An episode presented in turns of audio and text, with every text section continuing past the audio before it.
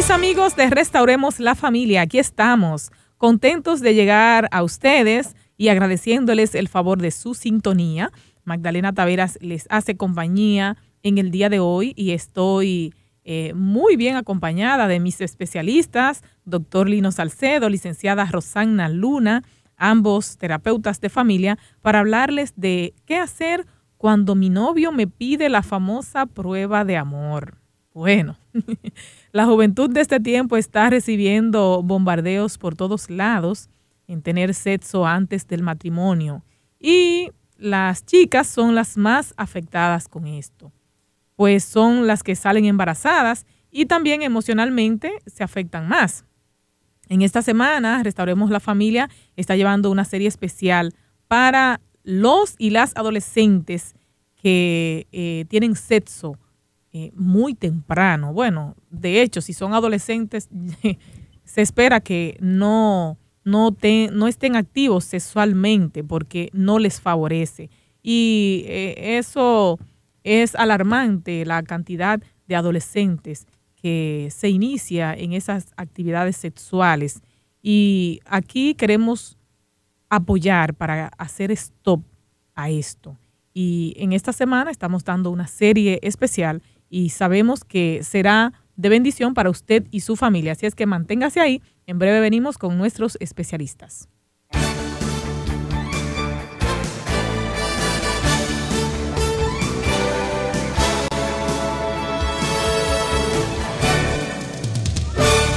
Bien, y tal como les había dicho en la entrada, tengo a mis especialistas de hoy, doctor Lino Salcedo, licenciada Rosanna Luna, para hablarles de qué hacer cuando el novio le pide la famosa prueba de amor a la chica, cómo manejarlo, cómo no dejarse presionar. Vamos a escuchar a nuestros especialistas y les damos la bienvenida. Gracias. Gracias, buen día Magdalena, buen día Lino, buen día a cada uno de ustedes en este bello día, un día que está bastante, con una temperatura agradable, me gusta, realmente me gusta cómo está el día, y tratar este tema y saber que de alguna manera eso influye sobre las personas realmente eh, da satisfacción. Ayer mismo yo tuve algunas reacciones de personas así que escucharon el programa y realmente alabé mucho a Dios, porque ese es realmente es el objetivo, que pueda servir de algo. ¿Recibiste algunas llamadas? Sí, y también mm, de manera personal vi algunas personas, así que alabamos al Señor por esto y eso nos infunde más aliento para continuar. Amén, así es. Lino.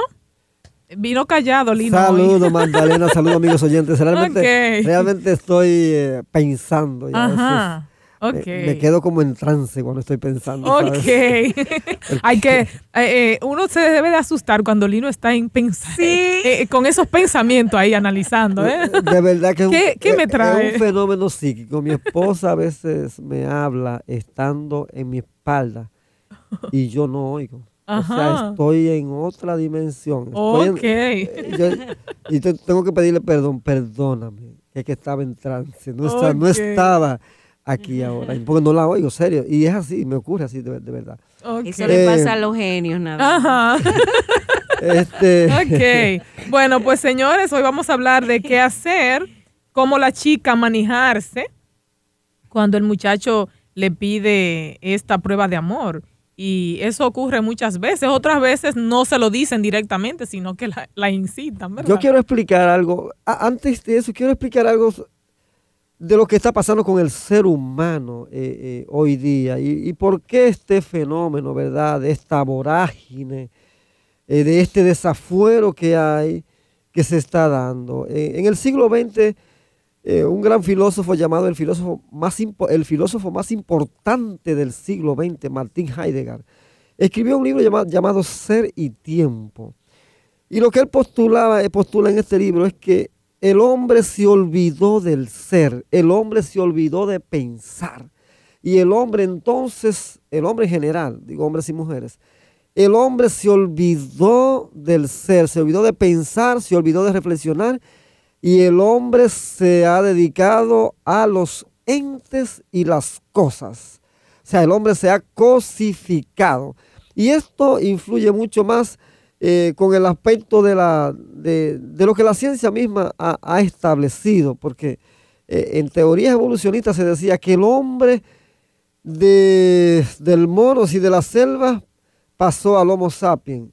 Y ahora entonces con esta vorágine el hombre es lo contrario, del Homo sapiens volvió a la selva, volvió a la selva de nuevo. O sea, el mundo es una, es una selva y validada por los paradigmas científicos, por ejemplo, el psicoanálisis, el, este desafuero de la sexualidad, el uso de la sexualidad como tú quieras, haz lo que tú quieras, hazlo como tú quieras, vive la vida como tú quieras.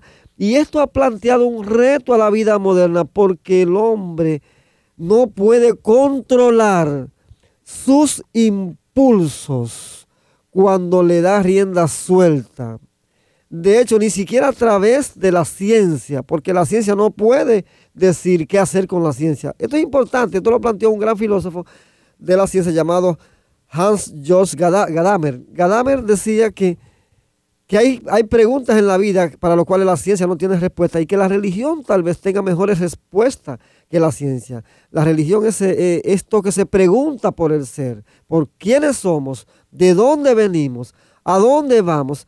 Entonces, esas preguntas metafísicas, eh, pues tienen, tienen mejor argumento para responder a esa necesidad del ser del hombre.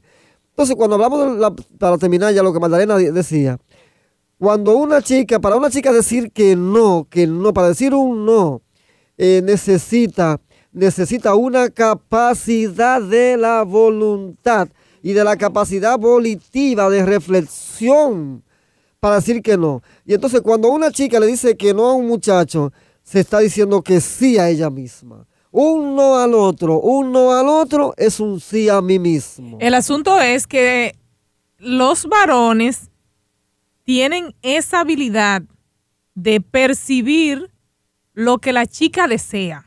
Y muchas veces, aunque ella diga que no, si ella está un poquito floja, él sigue insistiendo. Sí, sí, es eso es real. Pero fíjate, eh, los adolescentes necesitan entender que la conducta sexual, el comportamiento sexual, no es algo que tiene que dominarte, es algo que tú puedes dominar. Pero en cada eh, vamos a decir, cada aspecto de tu vida que tú decides dominar. Dominar es el resultado de un entrenamiento, de un poner, eh, poner a funcionar eso de lo que hablaba Lino, la voluntad, que la voluntad es sencillamente la capacidad de decidir, que nosotros la vamos fortaleciendo en la medida que vamos haciendo actos o dejando de hacer de acuerdo a lo que nosotros entendamos. Por ejemplo, si como adolescente en otra esfera diferente a lo que es la sexualidad, tú, digamos, tienes que dejar tu cama eh, arreglada todos los días. Tú dices, yo la voy a arreglar, pero tú no la arreglas, estás ahí, dejaste una oportunidad de, de poder solidificar mejor tu voluntad. Ahora, si tú la arreglas y las decisiones que tú vas tomando, tú las las ejecutas, tú estás fortaleciendo tu voluntad. De manera que cuando te llegue la oportunidad de decir no al sexo porque entiendes que no estás preparado ni estás preparada, porque las tareas de tu edad no son para esto. Entonces, en esa misma medida, tú tendrás la capacidad de poderle decir no porque eso es el resultado de una serie de pequeñas decisiones que tú tomas. y entonces esa ¿eh? decisión grande tú la vas a tomar porque ya tú, tú has aprendido a tomar decisiones. Yo sé que muchas chicas que nos escuchan han quedado sorprendidas con ese dato que has dado, que lo que yo hago en el día a día, las decisiones que tomo, aunque sean simples, eso me va preparando para tomar grandes decisiones. y es. que muchas veces dejamos pasar los pequeños detalles. Porque vivimos eligiendo. Y cuando elegimos nos estamos eligiendo a nosotros mismos. Somos nuestras elecciones, somos el producto de las elecciones que hacemos cada día. Y las elecciones tienen que ir uh, dirigidas hacia la construcción del yo, hacia la construcción del sí mismo, de nosotros mismos. O sea, no puedo elegir por lo que el otro quiere. O sea, nunca, nunca debería, no debería, no debería ser el otro el marco de referencia de mis elecciones, sino de lo que yo quiero para mí. Porque como he dicho muchas veces, eh, una persona que cuando entre dos personas siempre la que ama más se somete a la otra. O sea, es necesario eh, construir esa fuerza, esa fuerza que tiene que ver con el yo y el yo, conmigo y conmigo. O sea, yo tengo que tener un diálogo interno conmigo. ¿Qué es lo que yo quiero y qué es lo que me conviene a mí? No lo que el otro me, no lo que el otro me vende, o como me fascina el otro, eh, o la publicidad que hace, o el marketing que hace para que yo compre las ideas o las pautas que él quiere que yo le compre a él. Y fíjate que hay gente incluso que no, adolescentes, incluso personas adultas, que no saben de la existencia de ese sí mismo, de ese self, como, ¿verdad? Como, eh, como también es llamado, que no sabe de esa existencia porque no se ha puesto a, a, a buscar, a pensar qué es lo que yo quiero, hacia dónde quiero dirigir mi vida. Entonces, cuando no encuentras esa respuesta, no puede tener algo definido. Y cuando tú no sabes para dónde vas, dice un refrán que todos los vientos te son favorables. Bueno, pero hay muchas chicas que sí tienen definido para dónde van y de repente se encuentran con una situación o no saben que el, el tener un novio, eso le va a afectar esa, e, e, esa meta que tiene por pero, delante. Pero mira, cuando se llega a ese punto, no se llega de así rápidamente. No es una no estamos hablando de una violación. Estamos hablando de pasos que tú vas dando y en la medida que tú das un paso eh, tocándote quizás las partes de, debajo de tu ropa, te estás acercando paulatinamente porque es como si estuvieras derribando barreras, si estuvieras quitando límites donde finalmente, aunque tú no lo veas de inicio, pero que te lo estamos diciendo ahora, tú te estás encaminando a decirle que sí. Cuando llegue el momento en que te haga la gran pregunta o que te haga la sugerencia y quizás tú no le digas sí con las palabras, pero ya el, el, el, el lenguaje no verbal le dice que sí y el camino ha sido preparado. Es asunto de tú saber cuándo está violentando. Se trata de una estructura y entender nuestra estructura como construcción. Nosotros somos, hay tres elementos fundamentales en nuestra construcción, que es el pensamiento, las emociones y nuestro cuerpo. Somos esa estructura que forma un todo. Entonces, las palabras afectan nuestros pensamientos y afectan nuestras emociones. Y nuestras emociones cuando se ven afectadas van también a, provocar reacciones en nuestro cuerpo de respuesta sensible. Y por eso muchas veces la entrega, el entregar lo que no debo entregar, el dar lo que no quiero dar y en el tiempo en que no lo debo dar, tiene que ver, ¿sabes? Tiene que ver con eso de actuar por emoción. Y entonces necesitamos no actuar por emoción, sino por voluntad, por un pensamiento puro de aquello que quiero.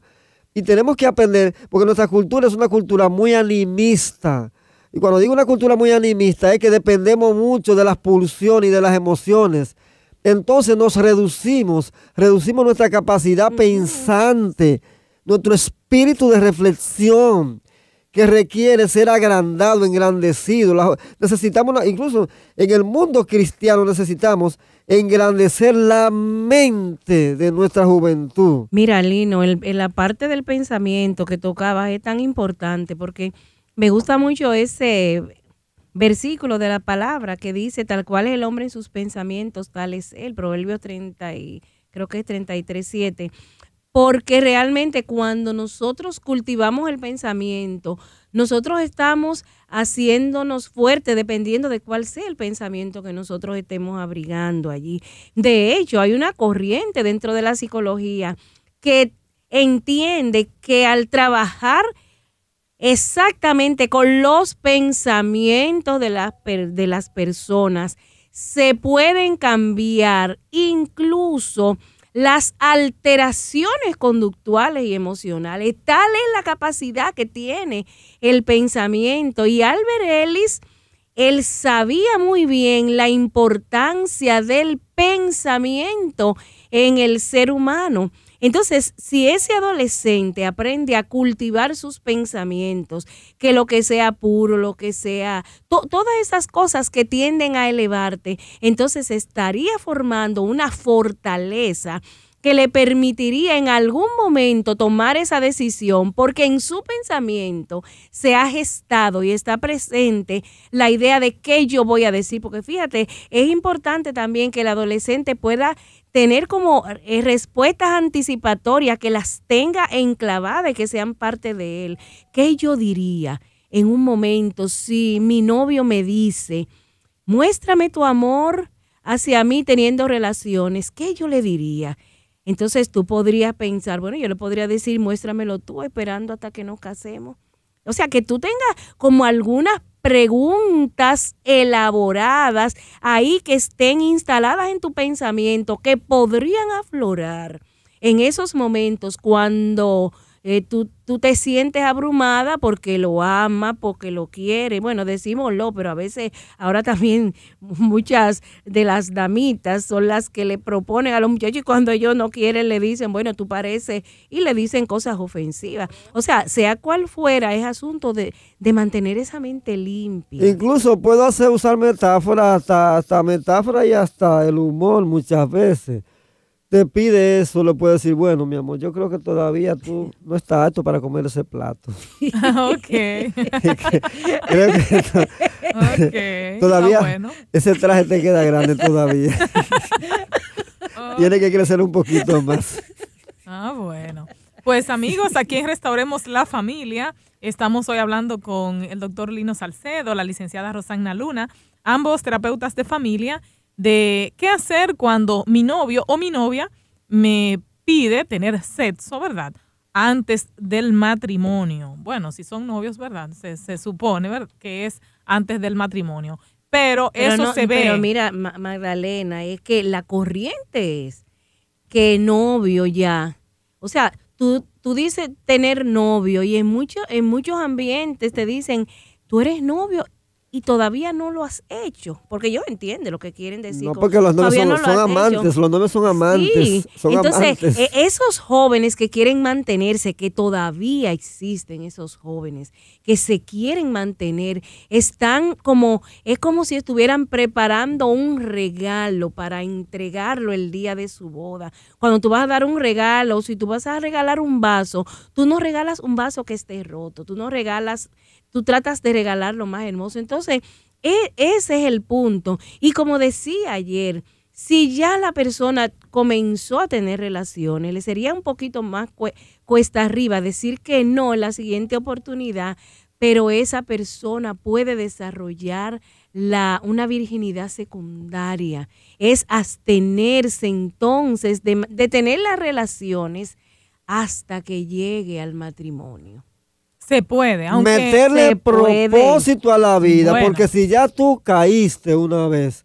Pero es más fácil caer la segunda. Sí, pero y también tu cuerpo te lo pide cuando ya tú has empezado. Sí, tú has dejado que, sea tu cuerpo y tu sentimiento lo que Eso es así, pero cuando, cuando redefine tu ser y entiende que tiene que retomar tu vida, meterle propósito a tu vida, eh, eleva esa conciencia que tiene, entonces comienza a ver la vida ya a través no del filtro de las emociones, sino a través de aquel gran propósito que tengo. Y puede blindarte contra esas sensaciones eh, que te llegan cada día y que te, impulsan a que te dicen continúalo haciéndolo, lo necesita, lo necesita, lo necesita. Entonces puede, puede hacer una resistencia a eso y sublimar esas emociones y esas pulsiones que te guían a una vida de que de, a veces de promiscuidad, a, a ser un objeto, eh, porque ahí está el problema también de,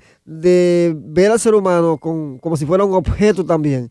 Y la sociedad de hoy, pues vende mucho la idea y en el marketing, de, especialmente de que la mujer es un objeto sexual. Así es. La mujer es un objeto, un objeto sexual.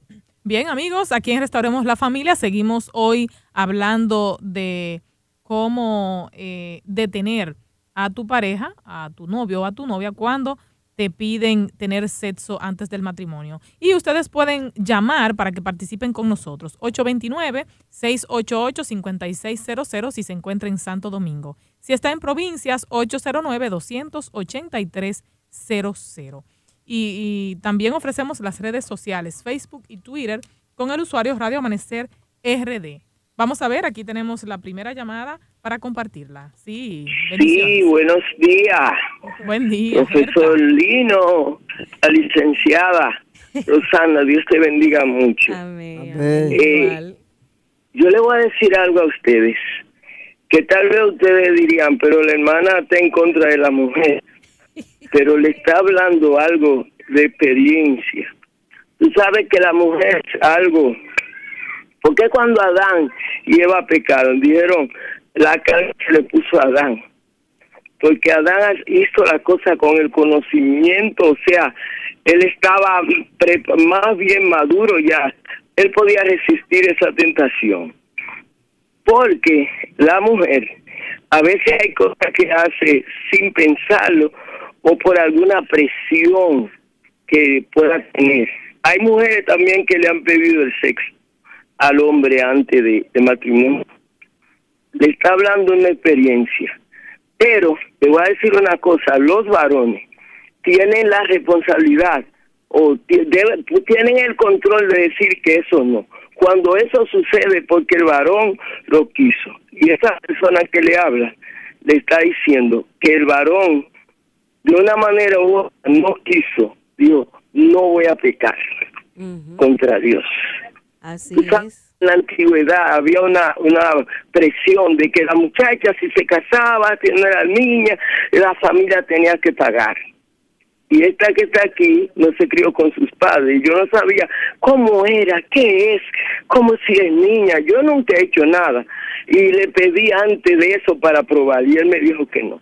Por eso nuestro matrimonio tiene 50 años y ha permanecido porque no pasó eso antes. Jóvenes permanezca en eso. Dios le bendiga.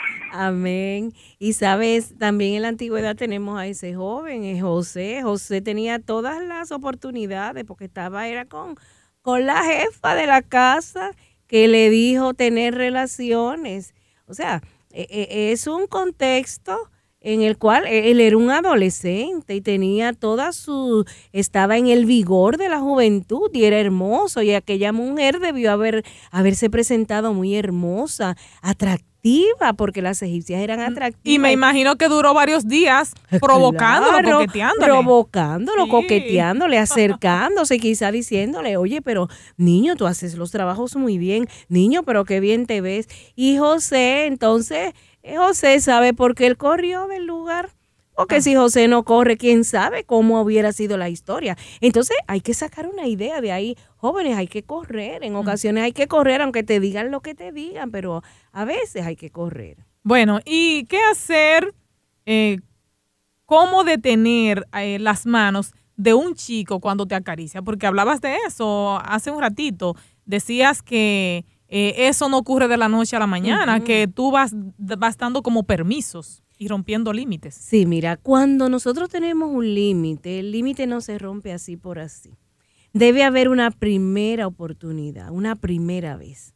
Entonces, cuando tú entiendes que se está pasando el límite la primera vez, córtalo ahí. Porque la segunda va a ser más fácil para el que pasó el límite y para ti que lo permitiste. Entonces, el, el, como yo diría, parte de la clave estaría en que no lo permitas la primera vez. Que ese joven sepa que tiene límites, si ha sido el joven y si ha sido la muchacha, que ella sepa que él tiene sus límites. Cuando esos límites estén claros, si él no puede resistir eso, si ella no puede resistir eso, abandonará entonces, si te va a abandonar y la prueba para quedarse es que tú le permitas, eso es un indicio de que esa no es la persona que te conviene. Te ve como posiblemente como un objeto que le va a dar placer. Y la sexualidad es más que genitalidad, es más que, que sencillamente que dos cuerpos que se unen. Hay elementos espirituales, emocionales, y están los sexuales, están los relacionales, están los valores, un sinnúmero de cosas. Entonces esa persona no te va a dar todo eso que tú quieres y no hay por qué, siendo joven, condenar la vida, quizás un embarazo a destiempo que altera de alguna manera la vida de los ¿Qué, ¿En qué sentido se afecta un varón? Porque hemos hablado de que las hembras son afectadas con embarazo o con enfermedad de transmisión sexual, mayormente es, la, es la hembra la afectada. Eh, esto lo vamos a contestar luego de esta llamada, que tenemos una amiga del kilómetro 14. Adelante. Buenos días. Buen día. ¿Me escuchan? Sí, sí, adelante. Eh, yo quiero dar una, una, un relato. Yo tenía un amigo, o tengo porque todavía somos amigos. Entonces, él tenía una novia. Eh, ya yo estaba casada y él siempre me comentaba todo con él, eh, eh, todo lo que pasaba con ella, todo. Él me dijo un día, pero ella tiene 25 años y todavía es señorita. Y digo yo, ¿y entonces qué tú vas a hacer? Me dice él, no, yo le voy a dar tres meses. Si a los tres meses ella no me ha demostrado que ella me ama, pues entonces vamos a terminar la relación.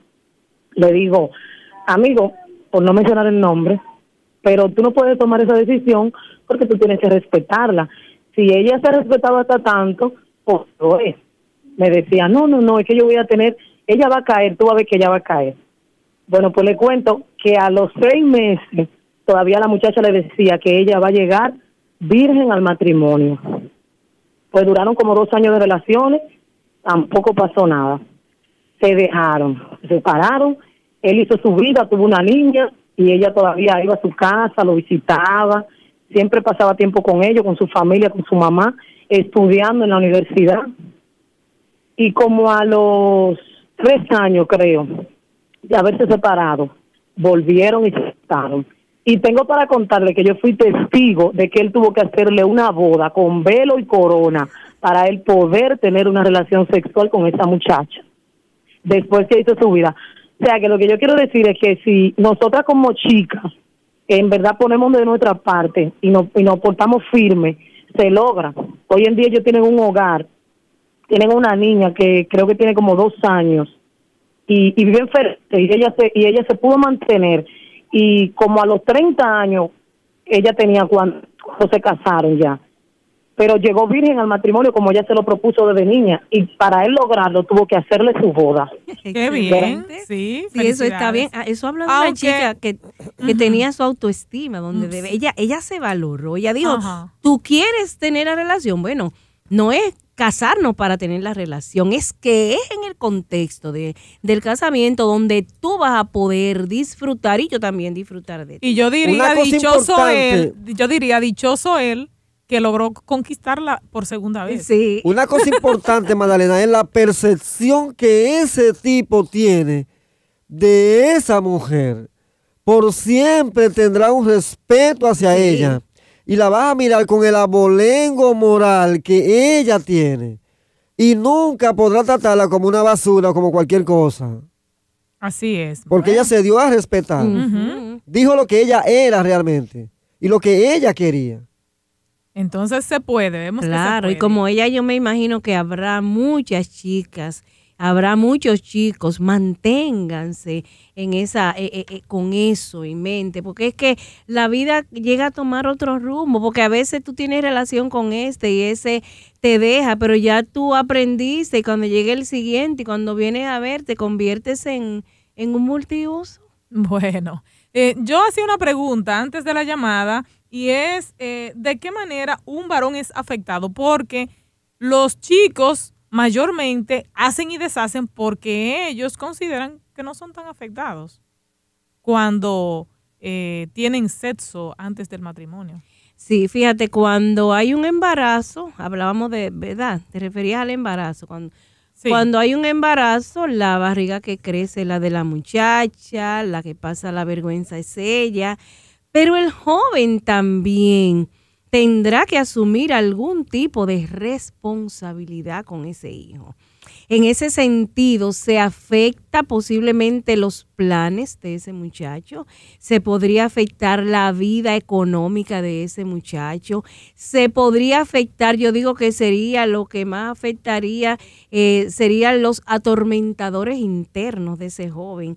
La, la idea de mira ahora en la que yo estoy, mira el problema en en el que estoy, hay algunos que se desaparecen físicamente, pero esa desaparición física no dice que no hay dentro de ellos eh, una seguridad de que hay algo mío que yo dejé ahí. Y eso mío que dejé ahí es ese hijo que van a nacer. Y eso, eso es un atormentador que pudiera seguir a la persona eh, por mucho tiempo. Se oye historia a veces de, de muchachos que niegan a los hijos y después cuando la vida da esas vueltas de las que nosotros quizá hemos escuchado historia, cuán avergonzados se sienten esos padres y cuán infelices porque no tienen, no, no pueden tener esa fidelidad del hijo, no pueden tener la lealtad y ellos quizás sienten esa, esa gran necesidad. De manera que aunque visiblemente para la sociedad la que se afecta sea la muchacha en, eh, en varios aspectos, pero el joven también se afecta en aspectos que quizás no son tan visibles, pero que sí tienen que ver con la persona, con, él mismo. Exacto, las emociones del joven, de qué manera eh, se afectan. Em, porque yo he escuchado que con todas las personas que tú te acuestas, que como que eso se va registrando en tu mente. Hay un problema, hay un problema hoy que, la cosa ha cambiado, fíjate. Lo, la, se planteaba antes que fuera la muchacha quien tuviera los frenos. Cuando había un, una presión seductiva, de seducción sexual, que la muchacha pusiera los frenos. Pero entonces el problema ahora, la cosa como que los papeles se han invertido ahora. Porque ahora, pobre del muchacho que se mantiene casto y puro y que quiere mantenerse casto y puro, Oye, porque entonces lo castran. Le dicen, o sea, le dicen, sí. tú eres, o sea, como que tú eres un pariguayo, tú, o sea, tú no eres un hombre, tú eres... Oh, exacto. Eh, lo retan. O sea, los retan. ah, tú eres un hombre, demuéstralo. Sí, o sea, a tal punto, o sea, que, que eh, ahora es más difícil para los varones incluso. Pero en, eh, siempre creemos que es mejor llevar las cosas en el contexto cristiano como Dios manda y mantener esa fuerza de voluntad para hacer las cosas correctas. Bien amigos, aquí en Restauremos la Familia continuamos hablando de qué hacer, cómo manejarte cuando eh, tu pareja te pide eh, la prueba de amor, la famosa prueba de amor, o te invita a tener sexo. Bien, eh, les invitamos a mantenerse ahí, a seguir llamando al 829-688-5600 si se encuentra en Santo Domingo. Si está en provincias, 809-283-00. Ahora vamos a hacer una breve pausa y al regreso seguimos con más mensajes. Vamos a hablarles de cómo eh, una pareja puede cuidarse, cómo protegerse, eh, qué actividades realizar para no caer en, esa, eh, ¿cómo se dice? para no caer en tentación. Exacto. La soledad produce vacío interior, angustia, melancolía y la sensación de que nadie nos toma en cuenta. Pero existe un camino para superar la soledad. Simplemente brindar cordialidad y ocupar las horas del día en alguna tarea placentera.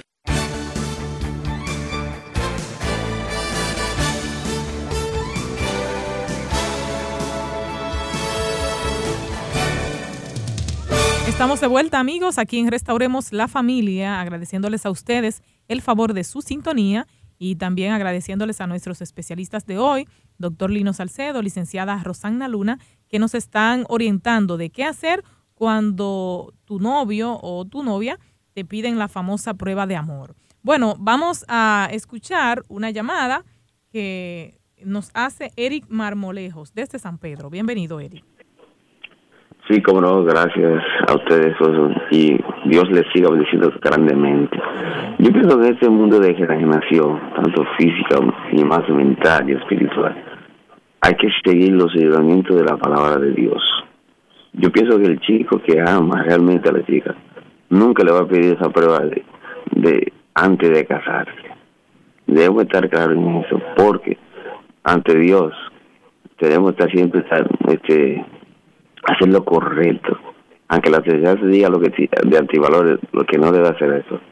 Inclusive uno tiene muchas tentaciones de chicas que son las que se lo ofrecen a uno en eso, pero no, no, yo pienso que en Cristo Jesús debemos ser más que vencedores, tenemos que seguir adelante, aunque la sociedad se diga que, que sí, no, no, la sociedad no está por encima de Dios, Dios está por encima de todo. Amén. Muchas gracias y que Dios siga bendiciendo realmente.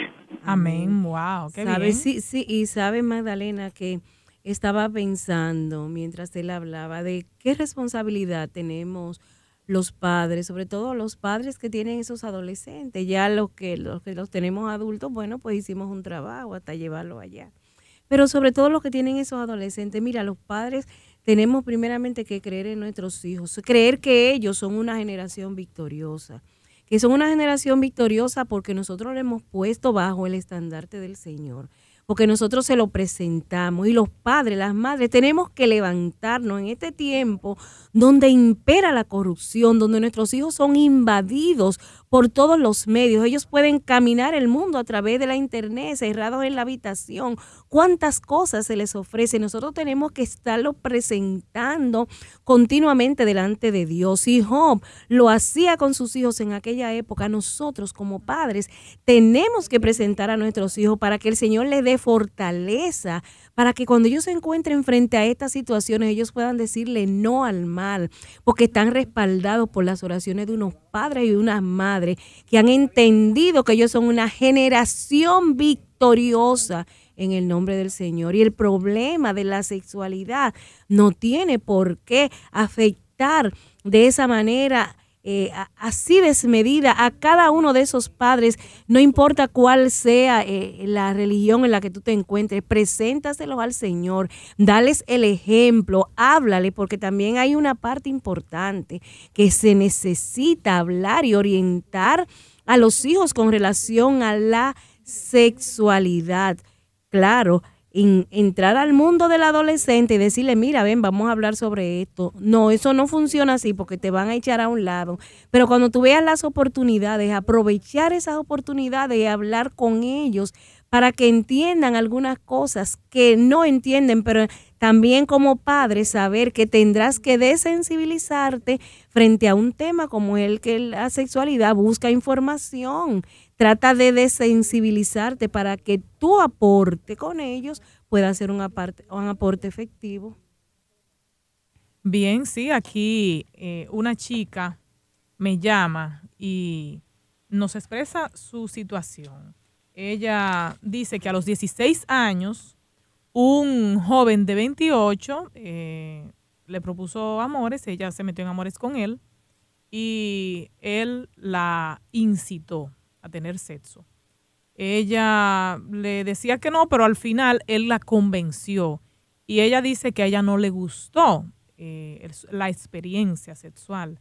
De hecho, ella terminó con él porque espiritualmente ella se sintió mal delante de Dios eh, con lo que hizo. Ella es cristiana. Entonces, eso la ha bloqueado y ella ahora actualmente ya tiene 25 años y después que terminó esa relación con ese joven, ella no ha querido tener más eh, novio porque dice que ella no sabe cómo ella se va a enfrentar a esa realidad de decirle a la persona que ella ya no es virgen y, y que ella tuvo esa experiencia. Entonces ella lo que ha hecho es quedarse sin nadie. Bueno, porque hay un fracaso en actuar contra conciencia.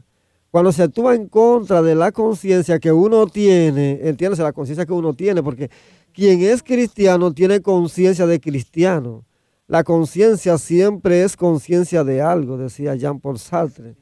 Entonces, este, obviamente va a sentir sentimiento de culpa después que, ha tenido la experiencia, porque actúa en contra, actúa en contra de la, de la conciencia moral que tiene. Aquel que no tiene esa conciencia moral, pues quizás él ni bueno no le daría importancia a eso. Pero en el caso de ella sí. Pero quiero decirle a esa chica que si tú puedes elegir un novio a pesar de eso que te pasó, ahora tienes que proponerte en la vida que reencuadrar toda tu vida, eh, redefinir tu vida y tus propósitos. Y como decía Rosana ahorita, es como adquirir una segunda virginidad, una virginidad moral, porque es más importante aún la virginidad moral que la física. ¿Requiere ella alguna ayuda terapéutica para salir de esa situación? Porque, sí, porque ella, ella ahora tiene un problema, ella tiene miedo y no se atreve a entrar en otra relación. Y ella me dice que no le fue agradable la experiencia sexual porque parece que él la convenció y la manipuló. y, posiblemente se bloqueara también. Sí, parece que fue un trauma la relación. fue traumática para ella. Quizá fue una relación que tuvo y ya, y fue traumática y fue traumática para ella. y, y, ella instaló en su mente ese pensamiento de que quizá la relación eh, sexual es una relación traumática cuando realmente no es traumática, si se da dentro de esa de esas condiciones donde tú no solamente entregas Porque el, cerebro generaliza entonces. Claro, el, el, órgano sexual más importante es el cerebro, no son los genitales. Entonces ella está bloqueada, ella tiene un pensamiento instalado y ella necesita trabajar ese pensamiento. Ella dice que no sabe cómo decirle que está, si va a tener una nueva pareja, decirle que ella que tuvo esa experiencia. tuvo esa experiencia. Mira, tú eres una virgen, tú has desarrollado una virginidad secundaria, de manera que el hecho de tú abstenerte hasta este momento, tú eres una virgen, una virginidad Entonces no tiene que decírselo. sí, eh, ella lo debe hablar. Lo debe hablar eh, dentro de un marco, no de, desde la primera vez, decirle, mira, eh, cuando te vengan a proponer, a proponer, mira, yo tuve una experiencia, no, cuando tú conozcas el muchacho y tú entiendas que ya van, están acercándose, que hay probabilidad de que haya varios meses ya de amor. Exactamente, entonces tú le puedes decir, mira, yo soy una virgen secundaria. ¿Y qué es eso? Mire, eso lo que significa es, y entonces le cuentas que cuando tenías 16 años, era una adolescente, fuiste eh, quizás, eh, qué sé yo, eh, embaucada, vamos a decir así, por una persona que tenía mucha más edad que tú, o sea que no estaban en, el mismo ciclo. Tú eras un adolescente, ya él era, era un adulto joven. Entonces, si esa persona te quiere, esa, e, e, esa virginidad primaria para él no va a ser un obstáculo, ni tiene que ser un obstáculo, ni tú tienes que creer jamás en la vida que tu valor como mujer y como persona está por debajo porque tú tuviste esa relación. No, tú sigues siendo valorada, pero si tú no te ves con valor, no podrás proyectar una imagen de una autoestima saludable. Necesitas trabajar tu autoestima, saber que tienes valor y que te mereces lo mejor. Y la, y la otra cosa, Magdalena, es que debe buscar ayuda terapéutica. Eh, no te quedes ahí detenida. Busca ayuda. Busca ayuda. Sí, puedes llamar aquí a la radio luego de el programa y la secretaria te dará orientación de a cuál especialista puede, puedes asistir. Aquí tenemos varios especialistas que están a la orden, a la entera disposición de nuestros amigos. Bueno, pues seguimos en Restauremos la Familia. Vamos a recibir una llamada desde Asua. Adelante. Muy buenos días, hermana. ¿Cómo se sienten todos? Muy bien, gracias a Dios. Bendiciones en abundante para ese equipo, bendecido siempre. Amén. Eh, le habla Rubén Brito de Asua. Eh, estoy llamando para dos cosas. La primera es eh, dar mi opinión sobre una experiencia que tengo. mi esposa es melliza y yo me casé con ella de 26 años siendo señorita. Gracias a Dios logro ese privilegio. La hermana de ella se quedó unos años más más eh, después para casarse y conoció a un chico en la iglesia y ella le pidió esa prueba de amor y esperó hasta matrimonio. Y déjeme decirle que ella se casó de treinta y pico de años y llegó virgen a matrimonio. Y no, yo me voy más lejos. Ella después que se casaron, o, perdón, antes de casarse, también nos mandó a él a hacerse prueba de decir de cosas. Oye, eso es algo muy importante, señores, que a veces la gente tiene vergüenza de hacer ese tipo de cosas pero es muy importante hacer eso, realizar ese tipo de, de, pruebas, a ver de, qué, hacen las la personas, si están sanas al momento de realizar un tipo de un paso como ese tan importante en la vida. Muchas gracias, sí. Son muy importante eso, eso, eso siempre se ha dicho. En teoría decimos eso, que, pero que debería ser práctico realmente, llevarse a la práctica. De que el noviazgo, tú no puedes ir con tanta euforia y con tanta cosa y con tanta pasión y tantas cosas. Que tienes que ir despacio con la cabeza fría, eso es lo que decimos, con la cabeza fría. Y indagar todas esas cosas, que porque es importante esto. Cuando tú te enganchas con alguien en el proyecto cristiano, es para toda la vida para toda la vida y eso tiene que ir con toda la garantía, con todo el sello de garantía. ok. Pasemos una llamada más de una madre que quiere expresar su opinión. Sí, bienvenida. ¿Aló? La estamos escuchando. Adelante con su comentario. Sí, yo quiero decirle que eso depende de la crianza de lo que los padres den a los hijos. Porque yo tengo seis hijos, tengo una sola hembra y cinco varones y mi hijo más viejo tiene 31 años de edad. Y se enamoró de una muchachita que tiene, ahora ella tiene 25 y tienen dos hijos. Y su primera relación la tuvo a los 25 años. El segundo tuvo su primera relación a los 18. Y tengo otro que ya se tiene relación, que es el, cuarto. Y yo le, y tengo dos, uno de 20 y uno de 18, que todavía no han tenido su primera relación sexual porque yo no sé que soy su madre. ¿Entiendes? Entonces, eso depende de cada de cada padre a su hijo. Entonces, son, son, esos son comentarios que uno tiene que son consejos para la, para la juventud de ahora. También esta música de ahora y el alcohol y la droga.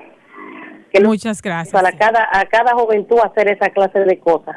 Gracias por su comentario. sí, sí, la, el, la influencia del hogar es determinante en ese tipo de decisiones que toma la, no solamente en eso, sino en todo tipo de decisión que tome la persona.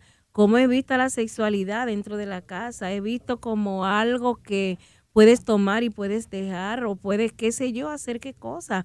Escuchar a padre decir, ah, bueno, eh, yo he escuchado padre decir, bueno, no, a mi hija yo le he dicho, mira muchacha, no, no, no, si tú quieres tener esas relaciones, no, no te vayas a estar caminando por ahí tú, eh, ahí en tu habitación. Óyeme, que eso, eso es algo tremendo, eso es horrible, realmente eso es horrible. Y yo he escuchado comentarios de ese tipo. ¿Cómo estamos nosotros entonces trabajando la moral de nuestros hijos? Estamos echando a un lado, muchos hogares, echando a un lado lo que son las leyes morales y no entendemos lo que dice la palabra. Cómo el Señor visita la maldad de los padres hasta la cuarta generación, mis hermanos. Entonces, nosotros tenemos que pensar no solamente en nosotros, sino también pensar en nuestras generaciones. Y eso tiene mucho peso. Sí, eh, hay una pregunta que todavía ustedes no han, no han contestado porque hemos estado recibiendo llamadas y es muy importante que los muchachos sepan eh, qué hacer para no exponerse en tentación aquellos que ya tienen su novio, tienen su novia, muchas veces no saben cómo se exponen. Entonces, ¿qué hacer? Es importante, Magdalena, eh, cuidar nuestro sentido, porque toda, todo impulso eh, generalmente viene por la exposición de nuestro sentido a algún estímulo que lleva una fuerza hacia nuestro cerebro y nos impulsa a algún tipo de acción.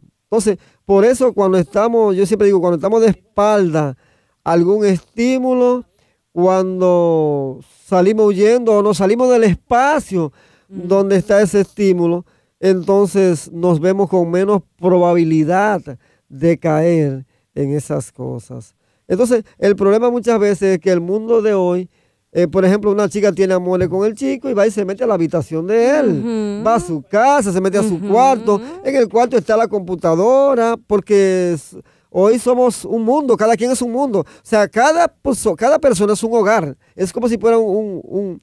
cada cuarto, cada cuarto es una unidad donde vive una persona. O sea, hoy la familia no es una familia donde están todos ¿verdad? Una dinámica, sino que cada quien tiene su vida en su propio cuarto. Tiene, ahí tiene su televisión, tiene su, su, computadora, tiene sus asuntos en su cuarto. Entonces la chica va y se mete en el cuarto de un muchacho. Yo te pregunto, donde una muchacha va al cuarto de un muchacho y lo que hay es una cama ahí, ¿a qué invita eso? Claro. Eso es obvio. Es asunto de respetar límites. Y eh, respetamos los límites y nos respetamos a nosotros mismos. Si se viola el límite que tiene que ver con la territorial, territorialidad, entonces lo demás va a salir, pero va a fluir. Y entonces decimos, oh Dios mío, ¿cómo caí en tentación? No, no, no, la buscaste. Entonces hay que hacerse, eh, hacer conciencia de estas cosas, abrir la mente. Sí, aquí una amiga hace una pregunta. Dice que su hermana cayó en tentación y está teniendo relaciones sexuales y ella desea ayudarla. Es, son dos adolescentes. Entonces, ella quiere ayudar a su hermana. Sí, en este caso, mira, lo primero es que el que está ofuscado, está hipersensibilizado, sobreestimulado por la experiencia recurrente de estos engramas, ¿verdad?, de placer hedónico que se instalan en el cerebro de las personas. No es, cuando, cuanto más le dicen, mira que no, o más se oponen, ¿sabes lo que pasa? La pulsión aumenta más. Ajá. ¿Y entonces? ¿Cómo ella la ayuda? En estos casos, mira, ¿qué te digo? ¿Recomendarle un libro? Tornarse como una red de apoyo, llevarla a un buen psicólogo. Pero que la, hermana va a decir, ¿y por qué yo tengo que ir a un psicólogo? Que le haga reconocer realmente la etapa que está viviendo, en fin, y todas estas cosas la madurez que tiene que alcanzar para estas cosas, que, que evalúe cuánto le conviene esto, qué le aporta, qué no le aporta a corto, a, en el presente, a mediano plazo y a largo plazo.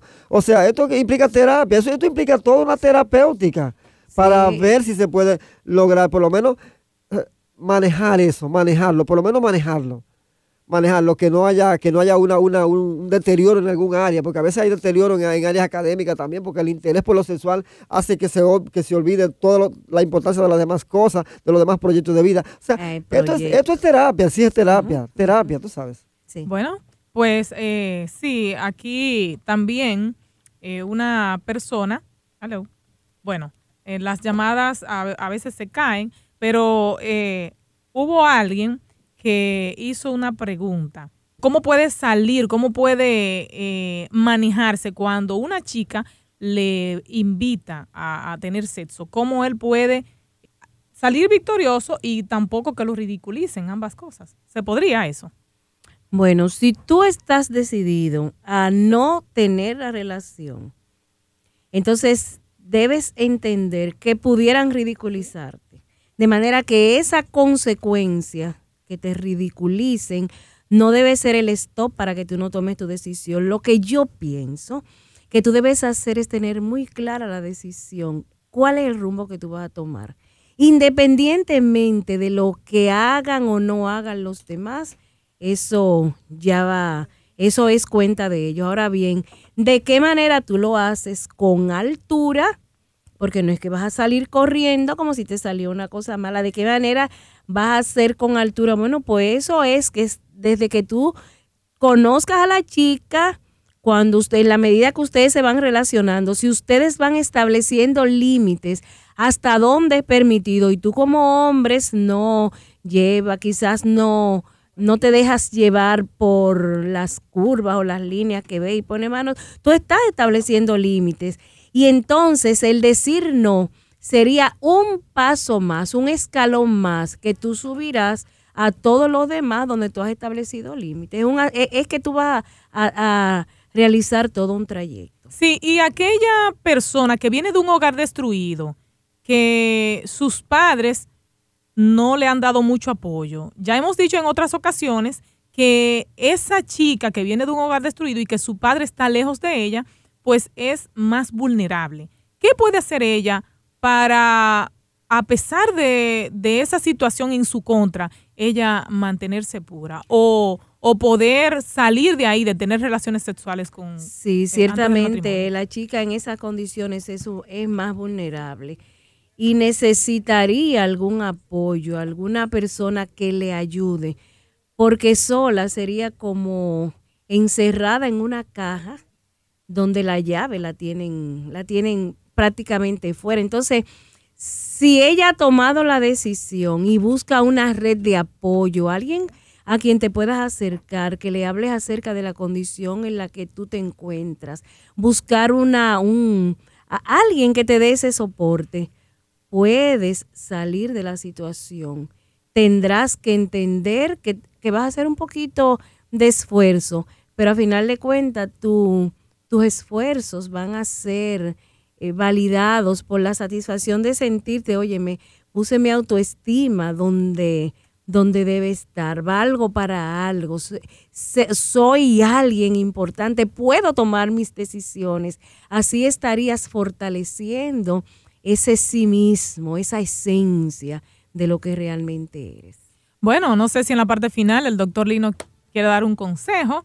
Eh, Lino. Un anuncio. Yo lo que quisiera, Magdalena, es decirle a nuestros jóvenes que usen eso que Dios le dio, que es la capacidad de la reflexión, que con aquello que se tiene por toda la vida no hay que ir tan rápido, que tengan cabeza fría, que la vida implica un periodo de preparación, que usen esas facultades y la hagan y la engrandezcan hasta donde más pueden, que utilicen su tiempo provechosamente y que le den menos lugar a ese aura de sensibilidad, de sensualidad y desafuero que está arropando al mundo. Y entonces, Magdalena, como tú sabes, tenemos sí, sí, algo importante Sí, sí, claro. es el seminario taller de terapia narrativa y modificación de conducta. El doctor Lino estará este próximo domingo 28 de 9 a 2 de la tarde, de 9 de la mañana a 2 de la tarde, en el Ayuntamiento de Santiago. Así es que los interesados pueden llamar al 809 514 4934. Magdalena, quisiera invitar a todos esos psicólogos adventistas, cristianos, que hay por allá, incluso los maestros también, pastores, que quieran asistir a este seminario. Es importante, modificación de conducta con terapia narrativa. Eso es un filete. La gente de Moca, La Vega, Santiago, pueden ir al Ayuntamiento de Santiago el domingo y pueden llamar al número que tú diste, que es 809 514 4934 y también pueden llamar al 829 474 1432 que las boletas se las llevan a domicilio. Ah, mira qué bien. bueno, pues ya lo saben, eh, aquellos amigos interesados en participar en este seminario de terapia narrativa con el doctor Lino Salcedo. Ha sido todo por hoy, amigos y amigas, en Restauremos la Familia. Gracias por sus consejos, gracias por su, por su sintonía y también le damos las gracias a nuestros especialistas por haber abordado este tema tan interesante para nuestra juventud, esperando que de ahora en adelante pues ya detengan, ¿verdad? Detengan eh, eh, su actividad sexual aquellos jóvenes que la están practicando y los que aún no se han iniciado, pues que puedan poner stop a esto. Gracias a todos y les invitamos para que mañana nuevamente nos acompañen con un programa similar a este. Recuerden que esta semana completa estamos dando esta serie especial para adolescentes. Mañana tenemos un doctor, un especialista, un ginecólogo para trabajar con nosotros y hablará de qué ocurre con el cuerpo de una chica cuando se embaraza tan joven. Así es que muy importante el programa de mañana y les invitamos a ustedes a que eh, puedan escucharlo y también inviten a sus amigos para que lo sintonicen. ¿Qué ocurre con el cuerpo de una chica cuando se embaraza tan joven? Tendremos a un especialista, un ginecólogo, hablando de esos detalles. Eso será mañana de 9 a 10 de la mañana. Gracias a todos por su sintonía. Bendiciones.